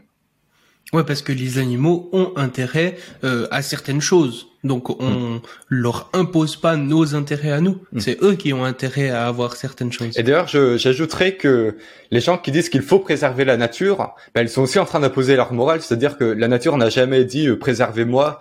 Euh, il n'y a pas de règle morale qui dit ça. Donc forcément, euh, quand on dit que les écosystèmes c'est bien ou que l'ordre naturel c'est bien, ben, on est déjà en train de d'imposer notre morale quoi qu'on fasse, en mm-hmm. fait, on impose la morale, à moins bien sûr qu'on soit anti-réaliste moral. Donc, faut être cohérent. Et puis, euh, justement, dans cette idée de se prendre pour Dieu, est-ce que euh, l'interventionnisme, c'est quelque chose qui est euh, anti-religion? Dans le sens, euh, bah, je sais pas, par exemple, pour prendre la religion chrétienne, voilà, on nous dit, euh, vous pouvez euh, dominer la nature, dominer les animaux, tout ça, c'est des trucs euh, qui ont été faits pour l'humain, etc. C'est après, on peut relire les textes de façon probablement différente à les interpréter un petit peu de la manière dont on veut. Mais est-ce qu'il n'y a pas une contradiction fondamentale entre l'interventionnisme et les différentes religions? Bah, Pas trop. Parce que, par exemple, je vais peut-être te donner en lien un, un article qui est paru il y a quelques années, et c'est un catholique qui défendait, euh, il était prêt à défendre l'interventionnisme, c'est-à-dire disait les chrétiens doivent apporter une charité envers euh, euh, tous les êtres vivants, en tout cas, je sais pas si dans vivant il incluait les animaux ou tout le reste.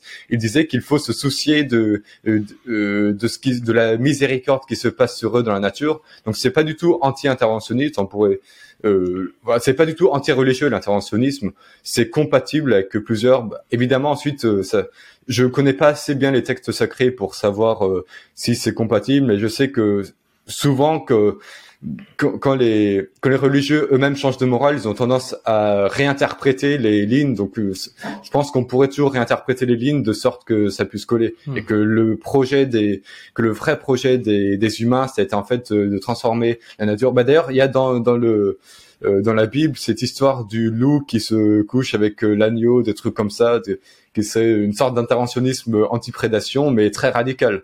Donc, hmm. je sais pas.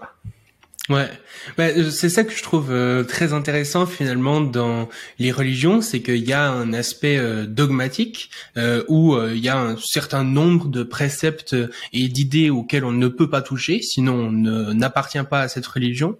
Mais il y a aussi malgré tout sur certaines autres idées une flexibilité. Et typiquement, je pense que c'est ce qu'on a pu voir euh, avec, euh, par exemple, tout le phénomène LGBT, etc., où au début les religieux étaient euh, fondamentalement contre, et finalement, peut-être en relisant différemment certains textes ou en les adaptant à leur époque, même si, même si je pense que eux ne le voient pas comme ça, mais à quelque part, oui, justement. En, en se disant bah, finalement est-ce qu'on peut pas voir les choses différemment, interpréter les textes différemment pour pour que d'autres d'autres euh, humains, animaux, etc. qu'on ne comptait pas avant euh, dans notre sphère euh, puissent être considérés justement en, relisant un petit peu certaines choses, quoi.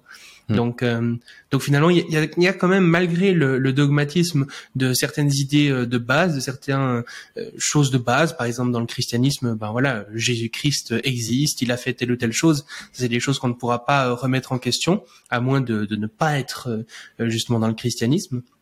Mais il y a tout un tas de choses qu'on peut aussi modifier euh, en fonction de, de, de la lecture ou non de certains textes d'une manière ou d'une autre, quoi. Oui, c'est sûr. Je me fais pas trop de soucis sur ces aspects-là. La seule, le grand aspect qui rentrerait en confrontation avec des religieux, ce serait l'idée que Dieu a créé une nature parfaite. Et en effet, on voit que s'il avait créé parfaite, il aurait pas mis euh, plein de trucs qu'il y a dedans. Mais ça, finalement, euh, déjà, euh, ce que l'humain fait, à quelque part, c'est déjà un peu s'extraire de la nature. Donc, si la nature était parfaite, on n'aurait pas inventé justement la médecine, par exemple. Donc, à quelque part, on va déjà un peu à l'encontre de, de ce On n'aurait pas inventé l'humain. C'est ça, exactement. Et puis, euh, du coup, une, question qui, qui, pourrait venir avec euh, tout ça, c'est euh, ouais, mais est-ce que on doit tout mettre au même niveau? Est-ce que quand même les humains ne, ne, valent pas un peu plus que les animaux? Est-ce que même il n'y a pas certains animaux qui, qui valent plus que d'autres? Je sais pas, par exemple, on pourrait se dire que un singe vaut plus qu'un poisson, par exemple. Euh, Est-ce que ça, c'est, tu penses que ça pourrait être pertinent euh, ou pas? En fait, on, peut trouver ça pertinent sans être anthropocentriste en disant par exemple un singe aura peut-être une vie plus longue ou, plus riche euh, qu'un poisson. Bon, encore ça, ça peut se discuter. Euh, on a souvent sous-estimé les poissons.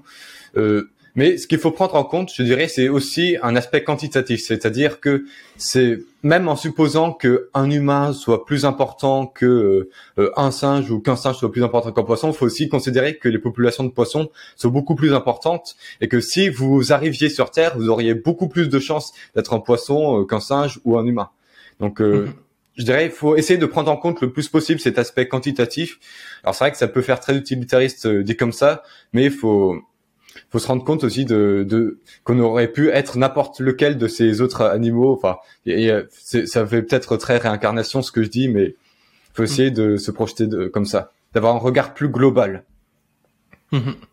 Oui, parce que quelque chose qui est souvent reproché justement aux antispécistes, ça serait euh, d'avoir une vision euh, égalitaire, euh, tous tous les animaux, tous les sentients se valent, et puis finalement, si je tue ta grand-mère ou une truite, c'est équivalent, alors que on peut, je pense, en gardant uniquement par exemple les critères de la sentience, se dire ben il y a peut-être des animaux qui sont plus sentients que d'autres, ou bien peut-être des animaux qui ont une sentience différente des autres et peut-être euh, aussi, pourquoi pas, se dire que d'autres critères euh, sont importants à prendre en compte euh, au-delà de la sentience.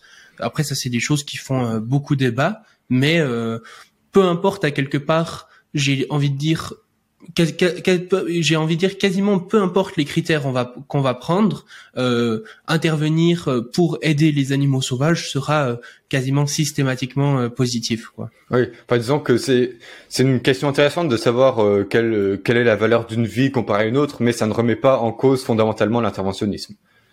Ouais, exactement. Et puis euh, c'est très intéressant ce que tu disais par rapport justement au fait de pouvoir amener comme ça des sortes de d'embryons de vie sur d'autres planètes, etc. Est-ce que euh, si on se dit ben voilà, il faut euh, par exemple justement dans ta logique euh, typiquement utilitariste, par exemple maximiser le, le bien-être, est-ce qu'on pourrait se dire ah ben est-ce qu'on aurait une sorte comme ça d'impératif cosmique, par exemple à amener la sentience dans l'univers sur d'autres planètes et à permettre ce que la sentience se développe sur sur plein, finalement, faire euh, grandir de façon énorme le nombre de, de sentiences potentielles et, et d'êtres potentiels. Bah, avant de, avant de vouloir maximiser le nombre d'êtres sentients, faudrait s'assurer déjà que ça vaut la peine de les maximiser. C'est-à-dire que si on crée beaucoup de vies, que finalement cette ces vies c'est juste euh, par exemple vivre euh, deux jours et puis ensuite mourir de faim pendant un jour, enfin c'est ça peut se discuter. Je pense que on, risque peut-être plus. Je pense que les projets de colonisation spatiale devraient davantage intégrer ces, ces problèmes de la souffrance des animaux sauvages avant de de vouloir chercher à les développer parce que je vois aussi ça comme un risque comme euh, comme il y a beaucoup d'élevages comme les élevages d'insectes en fait on essaye de les de les développer au maximum avant de se demander si les insectes pourraient pas en pâtir. Donc je pense que la priorité c'est pas euh, de maximiser le nombre de vies qu'on qu'on disperserait partout, mais de s'assurer euh, que ce seront des vies qui en vaudront la peine, euh, que ce soit sur le critère du bien-être ou même sur des critères comme l'autonomie, sur d'autres critères, tout ça. Et donc d'intégrer cette réflexion de la souffrance des animaux sauvages parce qu'on sera en train de créer des, vies sauvages. Mhm. ouais. finalement, améliorer d'abord la qualité de la vie et puis après peut-être réfléchir à augmenter sa quantité. Mm. Et justement, Finalement, l'interventionnisme, on pourrait voir ça comme euh, une sous-branche finalement de l'animalisme. Donc l'animalisme qui serait un peu cette euh, philosophie morale qui dirait qu'il faut justement prendre en considération les autres euh, animaux et pas uniquement les, les humains quel euh, pourcentage, tu dirais, de euh, ce que tu peux observer dans le mouvement animaliste, etc., sont interventionnistes? Est-ce que c'est quelque chose qui fait euh, beaucoup de débats, des animalistes qui s'opposent fondamentalement à ça, ou bien est-ce que, au contraire, tu vois plutôt que c'est quelque chose d'assez bien accepté? Alors ça fait toujours beaucoup de débats, ça je le sais. Je suis, euh, j'ai participé parfois à des débats qui étaient assez malaisants autour de ça, enfin malaisants dans le sens où on sentait que tout le monde était un petit peu gêné de, de parler. Donc euh, ça fera toujours débat, mais euh, J'avoue que même si je connais pas mal d'animalistes, je ne saurais pas évaluer le pourcentage parce que je leur parle pas toujours de ce de ce sujet-là en premier. Enfin, j'ai pas tendance à aborder des, des discussions comme ça, donc je ne sais mm. pas. Je dirais au moins une moitié plutôt favorable. Mais en fait, c'est toujours en continuum, c'est-à-dire personne n'est totalement anti-interventionniste, c'est-à-dire que tout le monde va accepter, par exemple, de mettre des nichoirs ou de mettre des points d'eau pour les animaux. Mais euh, ça ne veut pas dire qu'ils vont forcément accepter toutes les interventions qui ont déjà été suggérées euh, jusqu'alors. Donc en fait, c'est toujours un certain continuum. Et j'ai. C'est à voir, mais en tout cas, ce qui est sûr, c'est que il y a de plus en plus d'interventionnistes, si on peut dire. En tout cas, des, gens de plus en plus interventionnistes parce que tout simplement ce sujet commence à se propager. Au début, il était surtout centré sur euh, sur la prédation et donc euh, tout de suite, euh, il y a les gens qui se une forte réactance parce qu'en fait, la prédation, ça fait toujours intervenir. Déjà, on voit ça comme quelque chose d'assez sacré et surtout, ça fait intervenir déjà un conflit entre les prédateurs et les proies. Et déjà, rien que résoudre ce conflit, c'est un dilemme moral. Mais en plus, si on prend en compte le reste de l'écosystème c'est plus compliqué. Je pense que c'est comme on a abordé des sujets moins liés à la prédation, ben ça fait que ça, commence à se démocratiser un peu plus. Et surtout, ce qui est bien, c'est que il y a de plus en plus de, de recherches qui va être faite là-dessus. Et c'est là où il faut avancer. Mhm. Oui, finalement, on pourrait voir l'interventionnisme un peu comme euh, un spectre avec des interventions euh, plus ou moins importantes à quelque part. Et euh, souvent, d'ailleurs, les, interventions les plus importantes qui sont souvent mises à l'encontre finalement des interventionnistes, comme vous voulez empêcher les lions de manger les gazelles, vous voulez rendre les lions véganes ou j'en sais rien, ce, ce, genre de choses, finalement représentent une partie une, très petite partie de l'interventionnisme. Et puis, euh, on peut très bien finalement être interventionniste sans forcément souscrire à ce genre de choses. On peut très bien accepter certaines parties de l'interventionnisme sans euh, dire euh, qu'il faut empêcher les lions de manger les gazelles, par exemple. En fait, je pense que de plus en plus, quand le débat avancera et que nos connaissances progresseront, ce sera pas un débat sur interventionnisme vs anti-interventionnisme, mais plutôt euh, est-ce que telle intervention est bonne ou mm. pas, est-ce que telle autre est bonne ou pas? Je pense que ce sera de plus en plus dispersé euh, vers de, des sujets très pointus. Tout à fait. Et euh, finalement, en tout cas, moi personnellement, j'ai tendance à voir euh, euh, les personnes qui pourraient se dire antispécistes mais anti-interventionnistes finalement assez incohérents parce que à quelque part l'humain justement s'extrait souvent de, de la nature, de, de ce qui devrait se faire naturellement, une sorte de destinée comme ça. Ben, on en sort, on fait de la médecine, on fait des villes, on fait des maisons, on fait des vaccins, on fait plein plein de choses qui sont pas considérées comme naturelles. Et donc, euh, bah, quelque part, qu'est-ce qui justifierait euh, que seul l'humain aurait ce, ce privilège-là de d'avoir une vie meilleure? Euh, par rapport aux, autres animaux. De, lui, il aurait le droit de sortir de cette euh, condition naturelle aliénante, mais pas les autres animaux. Donc, comme s'il y aurait un propre de l'humain qui justifierait que l'humain puisse le faire, mais pas les autres animaux. Donc, euh, j'ai l'impression qu'il y a un peu une une, une contradiction à ce moment-là. Alors je pense qu'en fait la, plupart des antispécistes qui se disent anti-interventionnistes, c'est plutôt parce qu'ils mettent plus en avant ce qu'on fait aux animaux plutôt que ce que les animaux reçoivent. En fait, c'est-à-dire que leur but ce sera pas tellement euh, de diminuer les préjudices subis par les animaux, mais plutôt de diminuer les préjudices que les humains leur infligent directement. Donc souvent, ils vont plus se centrer sur les animaux qu'on affecte directement plutôt que sur l'idée de les sauver ou de d'améliorer leur situation. Mais après, c'est sûr, mm. c'est sûr qu'il y a une certaine incohérence parce que rien que militer pour les animaux, c'est les sauver. Donc, les, on fait quelque chose au nom des animaux. Les animaux nous ont jamais demandé, même de la société humaine, à nous de les sauver, d'améliorer leur situation. Pourtant, c'est bien ce qu'on fait. Donc, mm-hmm. finalement, on pourrait se dire que on est euh, on est un animaliste qui est entouré d'une société humaine et on va essayer d'influencer euh, dessus. Et la société humaine est entourée d'une de de tout l'écosystème naturel et on va essayer d'influencer dessus. Et puis finalement, on voit que chez les humains, c'est pareil. Euh, il y a très peu de personnes qui vont dire il faut protéger les humains euh, uniquement des interventions d'autres humains. Par exemple, euh, il faut protéger les personnes justement de ne pas se faire poignarder dans la rue ou comme ça. Mais par contre, des choses qui seraient plus naturelles, qui seraient pas forcément dues à des actions humaines, comme des maladies ou ce genre de choses, là, il faudrait pas intervenir parce que c'est pas un humain qui lui cause du tort. Donc euh, est-ce qu'il y a une raison de, de, mettre cette morale-là sur les animaux? Pas forcément. Pourquoi? Ce serait juste euh, ce que les humains leur font et pas euh, finalement le, ce que le cours de la vie aussi leur fait finalement, puisqu'on applique justement cette morale aux, aux humains. Si on a envie, pourquoi est-ce que qu'est-ce qui justifierait d'appliquer cette morale uniquement aux humains et pas aux autres? Ben, je ne sais pas.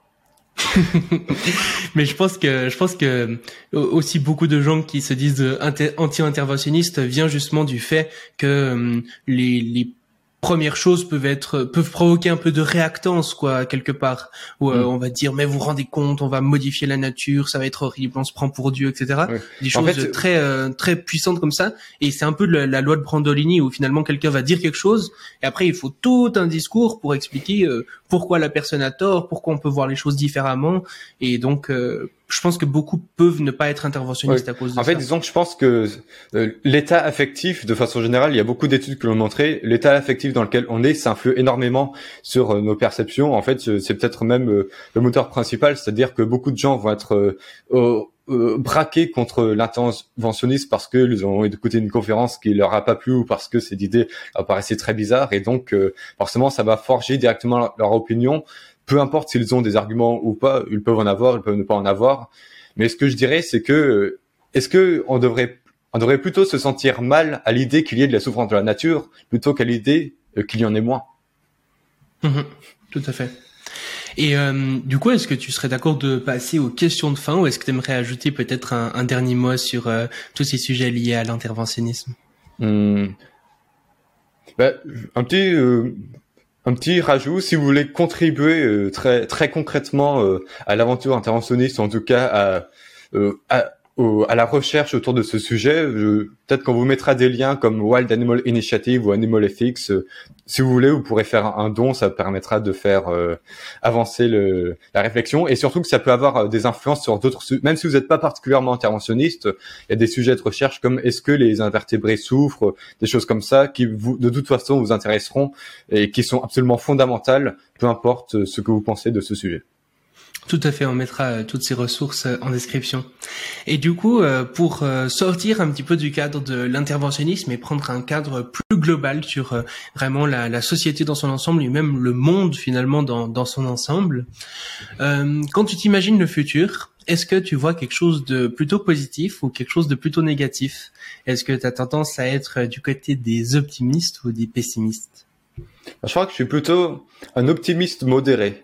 C'est-à-dire que, bah, en fait, le sujet principal que je promeuse, l'indice principal que j'aurais pour évaluer euh, si l'avenir va bien, ce serait euh, est-ce que la plupart des habitants de cette planète vont bien, c'est-à-dire est-ce que ça va bien se passer pour les animaux sauvages? Et je me dis que il y a, y a, beaucoup de choses à faire, on a encore beaucoup de choses à étudier et beaucoup de choses potentiellement à améliorer. Il y a peut-être des, des idées d'intervention qu'on n'a pas eu encore et qu'on pourra avoir à l'avenir. Donc, je suis plutôt optimiste sur ce point-là mais après de façon modérée parce que je suis pas convaincu à 100% non plus ni même à 80% que euh, cette cause euh, ou que ou que le, la considération pour les animaux va euh, va s'étendre tant que ça rien que le problème de la pénurie énergétique c'est quelque chose qui qui est à craindre. Donc voilà optimisme modéré. Et puis, est-ce que tu fais peut-être une distinction, disons, entre de l'avenir à plus court terme et de l'avenir à plus long terme? Est-ce que tu as une différence euh, de probabilité d'optimisme quelque part euh, entre le court terme et le long terme? Alors le, court terme, je dirais, euh, c'est là où je suis plus optimiste modéré. Pour le très long terme, j'avoue que j'ai pas trop réfléchi. On veut dire pareil, mais bon, voilà. cette impression n'a pas eu une énorme, je dirais peut-être 60% d'optimisme, mais mhm. ce chiffre n'a pas une énorme valeur. Et puis, euh, du coup, la, deuxième question de fin, si je te forcerais à quelque part à être une sorte d'optimiste radical, où je te dirais, euh, maintenant, t'es une sorte de dieu, comme ça, t'as les clés du, du, de la terre, et tu peux en faire euh, ce que tu veux. Tu peux créer le, le monde parfait, la société parfaite, la structure politique démocratique, tout ce que tu veux, qui, qui te conviendrait le mieux. À quoi ça ressemblerait concrètement quelle, quelle pourrait donner ton, ton utopie? Hmm. Bah tiens, peut-être pour euh, te donner mon utopie, je pourrais te donner ma dystopie, parce que ça permettrait de faire euh, un relief. La dystopie que je verrais, ce serait euh, un monde où 99% des animaux seraient laissés pour compte, où on aurait peut-être pour la première fois depuis des centaines de, milliers, de millions d'années une espèce qui pourrait vraiment changer les choses, qui a réalisé des prouesses de technologie, de médecine, de découverte, de science, qui a même de l'empathie euh, pour ce qui est autre que lui et qui s'en arrêterait là, qui, qui repartirait sur Terre sans avoir rien fait je pense qu'on a vraiment euh, tout en main actuellement pour faire de grandes choses pour les animaux sauvages, que qu'on n'a jamais été aussi bien paré dans l'histoire de la vie pour euh, vraiment euh, influencer ces trajectoires de l'évolution dans un sens plus positif et faire que les animaux soient plus épanouis que quand ils sortent de la nature et ils soient pas enfin que quand ils sortent dans la forêt ou dans les eaux ils soient pas traqués ils, aient le moins de maladies possible ils ils soient pas trop affamés ils soient pas trop déshydratés et tiens, est-ce que ça te dirait que que je lise un extrait de mon article qui parlait du qui mettait une petite vision euh, qu'on aurait dans un siècle d'une utopie? Avec grand plaisir, ouais, c'est clair. Ok, tiens, je vais je vais le lire. Alors, faut s'imaginer, c'est dans un siècle, et là, j'ai essayé d'imaginer un scénario où euh, les où on aurait une crise énergétique et pourtant où on arriverait à s'en sortir. Imaginons, en 2121, les sociétés humaines n'utilisent plus qu'un cinquième de l'énergie qu'elles exploitaient au siècle précédent, nommé ainsi le siècle florissant. Ce n'est pas tant un retour en arrière qu'un retour aux moyens anciens, agrémenté de quelques héritages de cette, époque, prospère. Les humains ont abandonné leur rêve de colonisation spatiale, la majorité vivent de l'agriculture. Sous une apparence archaïque, les mœurs de ce monde ont profondément évolué. Souffrance des animaux sauvages est passée dans le langage courant. On trouve normal d'aider un animal en détresse au sein des sociétés humaines comme en dehors, à petite comme à grande échelle. Les gouvernements, anarchie, royauté, république consacrent à cette cause un budget non négligeable et comptent tous un ministère ou un comité spécialisé dans ce domaine. Les instances religieuses recommandent une charité à la hauteur du problème, n'hésitant pas à le qualifier de plus grand mal sur Terre. Les habitants ont l'habitude de déposer des graines devant leur maison chaque jour d'hiver pour éviter que les oiseaux meurent de faim. L'hiver n'est plus un royaume de rareté. Quand les récoltes ont été bonnes, une partie est redistribuée aux non-humains. Des artisans ont conçu des fontaines bassins d'un genre nouveau au-dessus des sources naturelles souterraines qui empêchent les, aux animaux sauvages qui permettent aux animaux sauvages de s'abreuver et un filtre empêche les insectes de s'y noyer.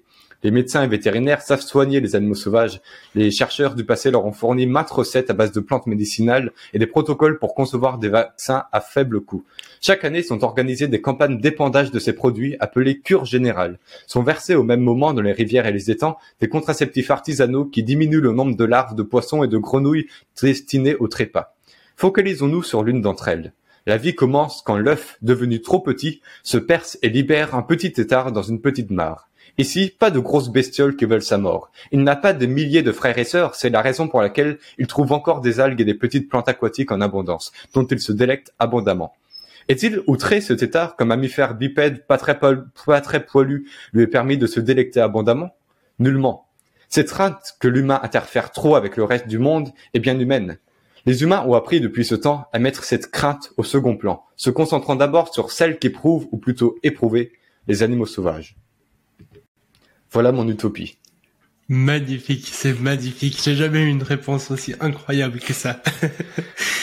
Et euh, du coup, bah, peut-être justement, tu disais pour les gens qui voudraient aller plus loin, qui voudraient peut-être faire des dons, ce genre de choses, est-ce que tu aurais euh, comme ça, ou bien peut-être même en apprendre plus sur le sujet à travers des livres, peut-être des podcasts ou j'en sais rien. Est-ce que tu aurais comme ça des, quelques ressources à recommander que je pourrais mettre euh, en description? Hmm il y a ma chaîne, il y a un serveur Discord que j'anime où, où je fais pas mal de choses. Je pourrais te le mettre en lien. Euh, il y a des, je sais qu'il Il y a les sites Wild Animal Ethics and euh, non, j'ai confondu les deux. Wild Animal Initiative et Animal Ethics, euh, qui sont pas mal, qui sont en anglais, mais qui sont aussi traduits en français, qui sont plutôt sur le côté recherche. Euh, il y, a, y, a, quelques conférences qui ont déjà été faites dans le passé, mais qui, qui, introduisent à peu près comme je l'ai fait. Si j'ai d'autres idées, je te les donnerai après, parce que ça me vient pas tout ensuite. Fantastique, je mettrai tout ça en description. Et finalement, pour finir, euh, dernière euh, question, euh, si tu étais comme ça sur une, une grande scène avec un micro dans la main et que face à toi, tu avais l'humanité entière à qui tu pouvais passer un message en deux minutes, qu'est-ce que tu leur dirais? Je crois que je leur dirais, vous n'êtes pas très grand, mais votre potentiel est immense. C'est-à-dire que les humains en soi ne pèsent pas grand-chose euh, dans euh, dans la vie sur Terre. Ils sont que quelques milliards d'individus au milieu de, de dizaines de milliards d'animaux, de milliers de milliards de poissons, d'insectes, tout ça. Et finalement, peut-être que leur importance en soi n'est pas énorme, mais ce qu'ils peuvent faire par leurs actes est très important. Ils peuvent euh, sûrement servir des, une quantité d'individus beaucoup plus grande qu'eux. Ils peuvent améliorer la vie de milliers, de milliards d'autres animaux. Et c'est ça que je leur dirais, ça qui dénoterait un peu avec euh, avec une idée qu'on a actuellement, qui est que les humains devraient surtout contribuer à leurs propres problèmes sans se préoccuper de ce qui se passe de derrière. Et, je leur dis et sans intervenir sur ce qu'il y a autour. Je leur dirais, je leur dirais, ben ouvrez-vous au monde. Vous n'êtes peut-être pas très grand, mais votre potentiel est immense. Fantastique. Merci beaucoup, Noé. Merci.